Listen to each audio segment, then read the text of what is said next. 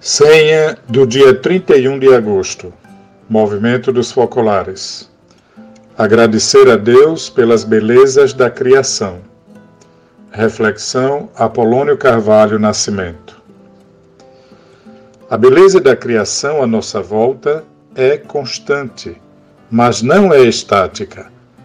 Ela muda segundo a luminosidade do dia, segundo as estações do ano e muda também no tempo Lembramos muito pouco de agradecer a Deus por sua criação, que com sua beleza faz brotar em nosso coração sentimentos que nos sintonizam com a harmonia que rege o universo e assim nos torna pessoas melhores e mais zelosas pelo meio ambiente.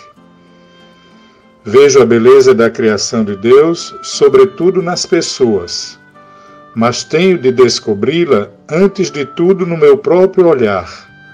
Devo ver cada pessoa através do olhar bondoso de Deus, pois a criação reflete a beleza do seu Criador, e de modo muito especial naquela criatura que traz a marca de sua semelhança.